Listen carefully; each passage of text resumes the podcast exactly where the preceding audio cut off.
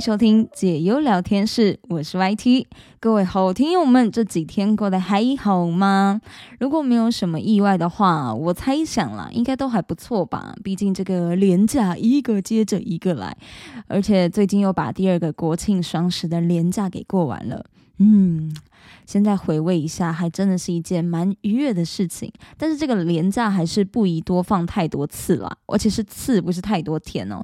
因为太多次，像这样一次接着一次，你会有种仿佛身在天堂的感觉。但如果突然要上班的话啊，那真的是非常非常的难熬。所以才会说廉价不宜多次，适中即可。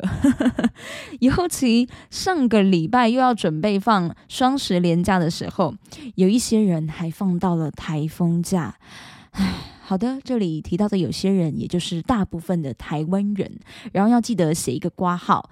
北北基桃除外，真的说到上周的台风假，我真的是有苦，但是我没有说不出，因为我一直不断的跟我的家人输出，真的是应该要放台风假的想法，无限输出。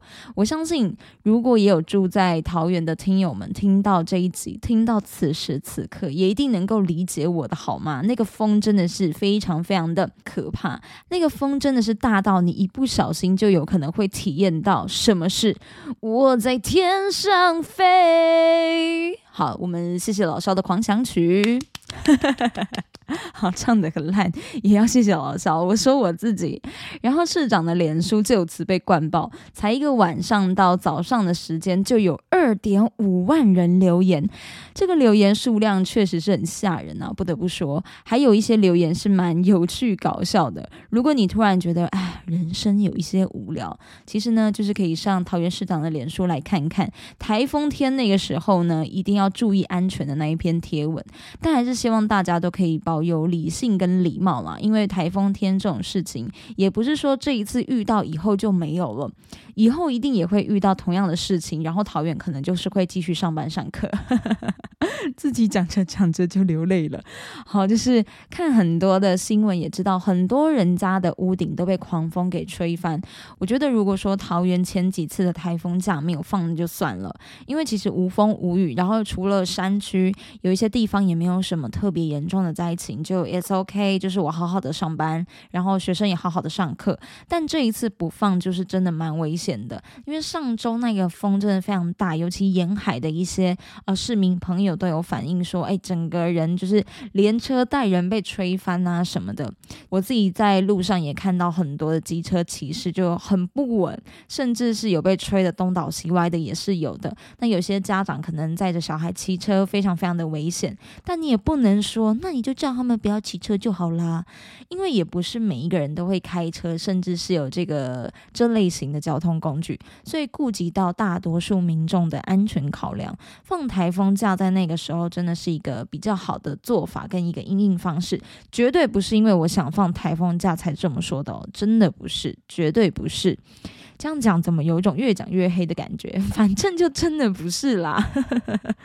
好，那说到这个，呃，最近刚过完的双十国庆连假。嗯，我自己在那个时候的安排就是不断的继续吃烤肉，因为我想说在中秋节的时候没有烤得很尽兴，所以想说不行，双十国庆年假就是我在今年的最后一烤，我一定要大吃特吃。那我那一次也是真的有大吃特吃，除了吃很多的肉之外，我还有烤了非常非常多的棉花糖。我妈那时候还说你是怎样一直狂吃棉花糖，你到底吃了几个？其实我自己也数不出来了，可能 maybe 快十个。吗？反正就，而且是那种大颗的，还不是那种小小的，就大颗，开十个吧。好，吃完我得到的这个代价就是我的脸上呢开始出了一些痘痘。唉，真的是，所以呼吁大家，甜食还是尽量不要太常吃，适时的吃，适量的吃，然后记得多喝水，把这一些不好的东西给代谢掉。虽然不好，但是还是很好吃。另外就是最近也是闹得沸沸扬扬的，关于那个台湾双十国庆烟火在台中发放这个事情。哎，我不得不说啊，我看完新闻之后，因为最近这几天就是不断的有一些。呃艺人啊，或者是表演团体，可能有反映到这件事情。看到他们的贴文的时候，我一开始当下的想法也是，哎，也太瞎了吧！这个舞台虽然说是秉持着创新，没有错，四面都是开放的，可是。嗯，我自己觉得你创新是一回事，但是实用性也是很重要。而且你本来就是要想到，今天不管你的舞台是面对哪一个方向，那一定都会有其中三面是没有没有办法被看到的。何况你的舞台又不是那种可能卡在中间点呐，就是四面八方都有人的，因为你另外三面都给贵宾席了。Excuse me，你全部都几乎三面给贵宾席，然后你就一面是观众席，然后还不是面向观众的，所以其实你很难去顾及到四面八方的人。我觉得像这样子就不太会是一个完善的表演活动的一个方式。所以我看到的时候，其实还是觉得啊，有点稍显可惜吧。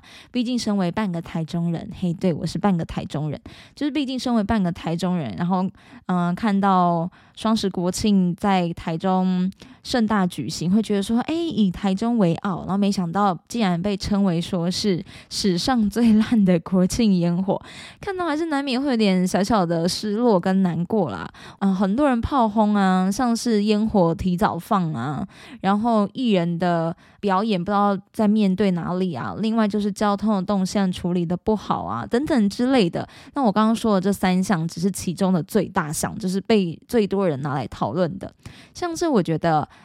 提早放这一点其实也蛮不好的。虽然说是因为总统跟市长提前把这个嗯自己该说的话、想说的话已经说完的关系，所以就提前释放。可是我没记错的话，当天的流程时间的还是有写说哦几点几点要做什么做什么，然后几点几点是什么什么什么，就是你已经都把流程打好了，你不能够因为你自己可能有什么事情，就是你已经提早完成了或是做什么，然后你就是提前发放烟火，因为我。觉得烟火这种事情是嗯全国统一性的东西，然后何况你也有进行线上直播这种事，所以你今天更不能因为说演讲稿讲完了，或者是嗯有什么表演活动它提前结束了，体恤到人民站着可能会很累啊，或可能会等很久啊，所以你就提前释放烟火。可是你要想哦，有些人可能他们。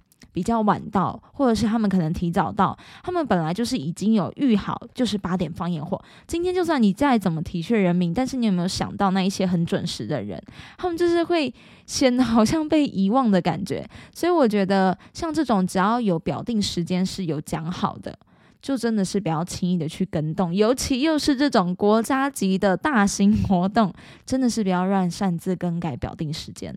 好了，身为一个平凡的小市民呢，以上也就是一个小小的建议，只是觉得蛮可惜的，因为我看烟火其实还是很漂亮，只是说因为很多很多的事情，所以会让很多的市民朋友觉得，哎，这一次的烟火变成了史上最烂的烟火。嗯，好，希望以后呢，就是又有同样的这么重要的活动办在台中的话。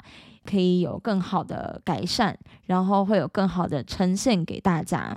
嗯，台中还是很棒的地方，好吗？那我们接下来就进入到我们本集的第一个话题喽。今天要聊的第一个话题是电脑到底要不要关？诶，什么意思？像我自己家里面的笔电啊，我只要每一次使用完，我都是会关掉的。可是像是公司或者是我呃上班使用的电脑呢，我其实不太会关，因为有些电脑它的设备可能并没有说这么的新颖，比较老旧。哎，你光那个开机，你就是已经等到海枯石烂了，那个卡都还没有打上，你就已经迟到了。所以我大部分上班公用电脑是不会关的。可是这边有专家。回答了，究竟是要关还是不要关呢？好，让我们继续听下去。那电脑的开关真的是让人非常的纠结。有些人是习惯每天都将电脑完全的关机，就像我自己家用的电脑；而有些人则是选择让它持续的运行。当然，每个人让它运行的原因不同嘛。像我就是不想要等到海枯石烂，打卡打到迟到。那有些人可能就只是纯粹不想要等之类的，那就跟我的蛮像的。好，那么究竟你是应该要一直开着，还是定时的关闭呢？全球资料储存装置品牌 W。第一，他们在脸书的粉砖发文说明了，其实真正的关键是在于使用的习惯跟环境的因素。品牌是指出说呢，要先澄清一点哦，就是开关电脑并不一定有一个正确的答案哦，也就是说，今天你到底是想开想关，并没有一个对错。你说，哎，我就是不想要关电脑，我就是这一个月我都不要关电脑，诶，这个也没有错，因为取决于是你使用的习惯，还有你所在的环境。举例给大家好了，首先第一个就是湿气很重的地方，像是在湿气相对比较高的环境，长时间的关闭电脑。可能就会引发问题哦。来来来，那个家里啊，可能有一些因为湿气造成鼻癌，或者是 就是可以自己家验证一下有没有湿气很重，或者是除湿总是可以除出一些水来的。这个听友们要仔细听了。那家里湿气太重的话呢，可能会侵蚀电子零件，除了常见的生锈之外，还会长霉菌，造成电子零件不可逆的伤害。哇！哎，不可逆就有严重到喽，所以在这样子的情况下，保持电脑的运行可能会更加的明智。另外就是房屋的年龄和电压的稳定性。如果说你的房屋年龄是比较高的话，或者是你所在的地区电压不够稳定，长时间的开启电脑可能就会有相对的风险。尽管电脑通常是配备稳压器嘛，对不对？但是长期的电压波动还是有可能会损坏电子元件。接下来要跟大家说的就是开关的频率问题了。如果你是属于每天都要很多次不断的使用电脑，像你可能假如说你嗯早上上班，然后你中午会出去吃饭，然后你会再回到办公室继续处理自己的事情，这个时候，哎，我相信大部分的人都不会关了。好，我们换一个例子，我们今天呢，如果只是在追剧好了，那我可能嗯中午跟朋友出去聚餐，然后吃个两三个小时啊，接下来我回到家之后，我还会继续使用电脑，那这样子的话，到底是要开还是要关呢？其实你要想哦，你每一次都将它关闭，并且再次启动，乍看是省电，但是每一次的开关机造成的热循环，也是有可能会造成电子产品的损耗，并且现在的电子装置在进入睡眠或者是待机模式的时候，也能够保持低耗能的模式，所以其实你并不一定要关机，你可以关成睡眠啊，或者是勿扰等等的，在这种。情况下，让电脑保持运行可能会更加的方便，并且还会节省你宝贵的时间。所以，如果你并没有说很长时间一整天就是出去一次，然后很久才回来，你就只是很短暂的出去，回来之后你也确定自己会继续使用的话，那其实开关的频率我们就不要再增加它了，不用到完全完整的关机状态。好，再来要跟大家分享的是长时间不使用。如果你有长时间是不使用电脑的情况，像是一两天以上，这样应该已经算是长时间了吧？因为现在大家就是每天手握手机啊，然后回家就是赶快打打电脑啊之类的，所以其实一两天以上已经算是一个蛮长的时间了，就会建议你就把它关掉，完全的关掉。因为长时间不使用的电脑可能会因为待机而浪费能源，同时也有机会会发生刚。刚提到电压的问题，所以说如果你是长时间是直接用天数来算的，两天以上的那一种，就建议你直接关掉，不用再让它待机了，因为那样子对电脑来说并不会比较好。总结来说呢。关于是否要关闭电脑，其实并没有一个适用于所有人的答案。最佳的做法还是要根据使用的习惯还有环境去做出决策。就像刚刚有提出四大点给大家参考。那么 WD 品牌也说明了，无论你的选择是什么，保持电脑的操作环境要是干燥的，并且在电压不稳的地方考虑装配电源稳压器，是使用的方式来增减开关的频率，都是我们保护电子设备的明智之举。这些就是可以更好维护你的，不管是桌机啊、笔电啊、电子设备的一些小 paper 跟大家分享。因为我知道有些人可能对于，诶，到底是要关机还是不要关机，也算是有蛮苦恼，或者是有想过吧。因为像是我自己的话，就真的是有想过这样的问题。诶，我自己是上班时的那个电脑啦，我会不确定说，诶，我到底是关比较好还是不关比较好呢？但我思来想去，我觉得。的还是不关好了，毕竟他有说哦，依照你的使用习惯，那我的使用习惯就是不想要等到海枯石烂。那么我已经找到我的使用习惯了，也希望大家可以在听完这一篇贴文之后，找出属于你的使用习惯。当然也别忘了要记得把环境给考量进去哦。进入到我们的下一个话题，这个话题的标题是打说亚洲人卖命上班，欧美却很悠闲。网友揭开残酷现象，嘿，到底是什么呢？好，澳洲算是不少台湾年轻人打工度假的首选，对不对？想当初我曾经也是有想说要去澳洲打工度假的，就是想说啊，人生苦短，就要去尽可能尝试一些不一样的事情。到现在。我还在台湾，但是我身边是真的有朋友同学毕业之后没多久，然后他们就是先工作几年，然后现在已经飞去澳洲了。那他是属于那种，嗯，对啦，就是打工度假的那一种。不过他的打工是在那种农场啊，或者是一些呃采集，就是可能做一些作物采集的那一种打工。嗯，所以那种算是我我自己是觉得，虽然劳作力会比较辛苦一点，可是有时候你可以体验到你可能。日常生活不会体验到的事情，就像你可能回到台湾，你并不一定会做这一些事情，所以我觉得这些倒是还好啊。反正我看他们也是过得相当的开心，偶尔还是会交流一下，说哎，在澳洲过得怎么样啊之类的。那以后哎，有机会在你签证还没有到期之前呢，如果我有机会飞澳洲，也可以去找他们来玩。这样好，拉回我们的正题，最近就是有网友发现，澳洲人生活悠闲，工作环境不太需要加班，反观。许多的亚洲人看似努力，但是却有不少压榨的情况，让这个网友感叹呐。他说：“亚洲人这么努力，为什么还是输了？”这个贴文曝光之后，也引起了热烈的讨论。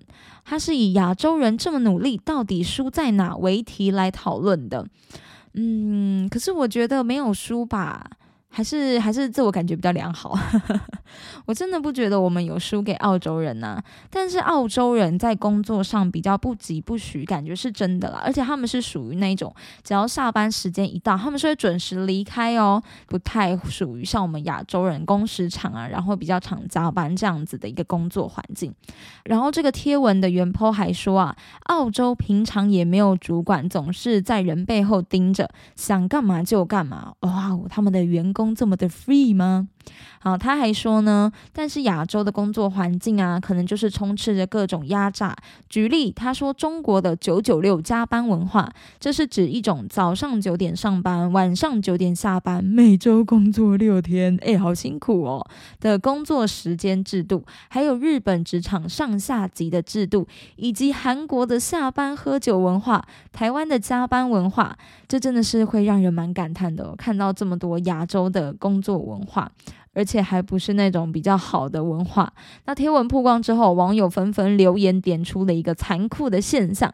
好，这个也是我们今天要来分享，究竟是什么残酷现象呢？那就是亚洲人奴性坚强。很多网友都说真的很奴诶，还有人说当资本主义的奴隶。另外就是有网友说，虽然澳洲懒散，但是他们知道自己的工作目标，所以他们大多是懂得要如何去有效的安排。还有一个人是说，输在欧美人比你早努力几百年。诶，这个是已经要讲究到历史的问题了。那我们活在当下，我们就不要太过探究于历史的状况。那另外还有说，从经济学的角度来看，亚亚洲工作大多都是低价值的产业。嘿，你是说属于那种下游厂商吗？那像什么科技业啊，可能都是落在欧美国家居多，是这样吗？我猜测啦。好，也有网友反驳说，欧美他们要的是能够解决技术问题的人，不是要来耕田的牛。以及欧美又不是只有躺平的人，他们的科技研发超强。哎，那这样是不是有对应到我刚刚说的很多的一些啊，像是科技啊，或是上游厂商都是在他们那一边，就可能他们呃负责去研研发。那关于制作这一面呢，就是会嗯安排到亚洲啊，或者是一些呃东南亚之类的。唉。当然也是希望可以跟得上他们的脚步啦，因为硬要说的话，当然像是美国这么大的国家，他们国家的一些科技研发，像那种什么细骨啊之类的，那当然无话可说嘛，就是非常的厉害。但是我并不认为我们亚洲就输了，因为你要想哦，那你研发出来总是要有人制作啊，啊没有人制作，你研发这么多东西，谁来帮你生产，对不对？所以其实我觉得。这是一个相辅相成的事情。你也不能说，诶，亚洲大多都是低价值的产业。我觉得产业它的价值，你并不能够去用这样子的方式来绝对的区分。这边有看到网友回复说，亚洲人表面上工时长，但是效率低；外国人工作则是效率很高。哎哎，那个打给不要崇洋媚外，好不好？虽然我还没有亲自到欧美国家过啦，但是，嗯，就我印象当中听下来分享，因为我有些朋友他们是有出过国，然后回来的时候会跟我们分享说，诶，在国外的一些所见所闻这样子。的确，嗯，他们加班的文化并没有像我们亚洲这么样的严重，但是并没有说他们的工作效率就比较高。我也是有听过。我的朋友分享说，他在上班的时候，然后同事看起来就是啊，有嗯先生的莹莹美袋子啊，然后动作就是可能会比较悠闲自在这样子，所以其实并不是像大家会觉得说哦。嗯，他们就是呃，外国人工作的效率很高啊，等等的。其实我觉得这还是很看人的。亚洲人我们工作效率时间很长，但是有时候可能我们会太压抑我们自己了，所以我们可能会把很多事情排在一块。那也许在这个过程当中，我们会想要把什么事情都处理好，导致说在外人的眼里看起来，我们好像有一堆事情都还没有做好。你有没有这样想？有可能是因为我们都把很多事情安排在一起，因为我们就是希望。其实我觉得亚洲也算是一个很追求工作效率的国家，哎，不然我问你，你为什么加班，对不对？你为何加班？就是因为你希望可以把这件事情处理完，不是吗？不然你就不要加班了。这也是为什么我觉得。可能有这样子的心态，但是在别人看起来就会觉得，哦，你就是因为工作没做好，或是怎么样，所以你才加班，你没效率。但不是，有时候是因为事情安排的太多，你十件事情，你怎么可能在五个小时或者是六个小时内处理完？你肯定是要花更多的时间。那可能外国人他们就是五件事情，那他们五个小时就能够处理完，别人就会觉得，哦，你们效率很高，OK，这样子。所以我觉得是要看事情的安排程度啦，并不能说，哦，就觉。对，是这样子，OK。好，这个关于亚洲人卖命上班，欧美却很悠闲的这一件事情呢？嗯，当然，如果可以的话呢，也是会希望 上班时可以悠闲一点，对不对？毕竟谁不想要悠闲自在的上班，快快乐乐的？但是职场环境就是这么的残酷，也希望大家这一周过完之后，因为这周平日上班只要上三天嘛，但是下周就要回归到五天了。所以要给大家加油打气，上班加油！当然，上班也别忘了好好的休息，好好的玩乐，你才能够继续认真努力的上班。欢迎来到节目的经典话题解忧时间。这是一篇关于感情冷暴力的投稿。OK，让我们直接进入到投稿的内容吧。这位听友说，和自己的男友每次争吵的时候，无论是对还是错，最终男友总是选择冷暴力来处理，有时候甚至是不愿意接我的电话，挂我的电话。这个让我感觉他在躲我。那这个情形已经不止一两次了，最近更是直接封锁了我。坦白说，他消失的过程对我而言是一场煎熬和痛苦。通常我是一位隔天就能够冷静下来的人，我不太容易发脾气，但是每一次的争吵，我都必须要低头撒娇，无论我是否做错。当然，如果我确实犯错了，情况就会变得更糟糕，需要付出更多的努力来安抚他。在事后讨论时，我也总得承认错了，而他则像个典型的大男人。没有，YT 跟你说，YT 觉得他是个典型的公主病。哦，不对，他是个典型的王子病。哎，不要介意哦。好，听友说，男友绝不肯承认错误，极少认错，就算已经相处了一年半，但是吵架总是如此。这一次的吵架让我极度难受，我开始质疑为何我无法表达自己的看法，每一次开口必然会引发争吵，最后总是我妥协。我在思考着，或许我不要主动追求和解，只要能够避免再次吵架，也是一种选择。所以这一次吵完架之后，我决定不要主动联络他，也不主动的寻找他，我只想要坚持一回。看看这个男人究竟在想什么？为何如此的固执，这么的机车，让我觉得很难以捉摸。以上是来自听友的投稿，最后面解忧小编是有提了几句话，他说：“你爱你男人比较多，还是你男人爱你？”然后他打了几个问号。小编说：“感觉这一位男友是食而无味，弃之可惜，这样的爱情是不会幸福的。” OK，以上是小编很简短的几句话。那我 YT 觉得不会幸福这个话可能是说的有一些重了，但如果听友你本身已经不能接受对方这样的脾气和对于你们之间感情的处理方式，那说不幸福也是合理的。其实，在这样的爱情中，你是不是真的幸福，也只有你自己能够体会跟感受啊。总不能我去帮你跟你男朋友谈恋爱吧，对不对？有些人可能觉得自己的另一半只有在吵架的时候才会发疯啊、发神经啊，但是没吵架的。时候啊，可是我们不吵架的时候，他都很疼我、爱我啊，或者是对我很好，所以这样大部分的甜蜜能够掩盖掉你觉得吵架时的难受。如果你能够接受这样的情况，那当然是最好的。这类型的吵架和冷暴力，就是能够接受的人就继续彼此走下去啊，也不要放出来。好，那不能接受的人在处理这段感情的时候就会过得很辛苦。但是我看你的投稿内容，我觉得你并不是真的想要就。这样结束，而是你只想要让这个人明白，他这样的个性是对人不好的、不和善的。我觉得这样的出发点是很好，尤其听友你本来就不应该为了避免吵架而一味的低头撒娇，或者是去承认错误，特别是你根本没有做错任何的事情。感情的关系是建立在一个平等、对等、尊重跟相互支持的基础上，而不是说我一直被另一方压制。哎，你干嘛？你又不是玩摔跤，对不？对你不要让对方一直压制你啊！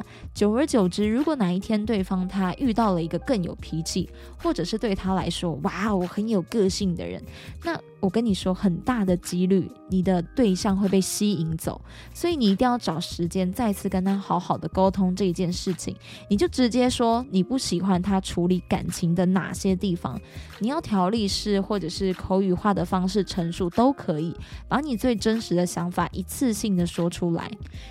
也要告诉他，每一次吵架之后，你能接受的最低限度是什么？不要总是冷暴力的处理嘛，可以慢慢的改善这样子的坏脾气，可以慢慢哦，我有强调，但是不能连改都不改。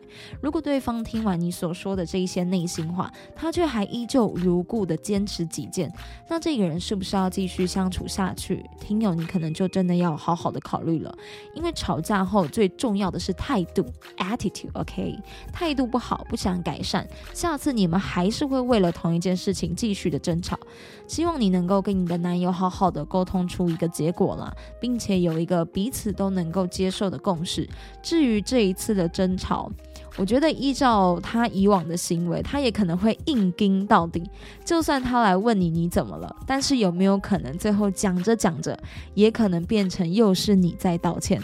所以干脆你直接先下手，你就跟他说我有事想要找你谈谈，是很重要的事情，也事关到呃彼此是否能够继续走下去。因为你希望彼此都可以给彼此一次好好对谈沟通的机会。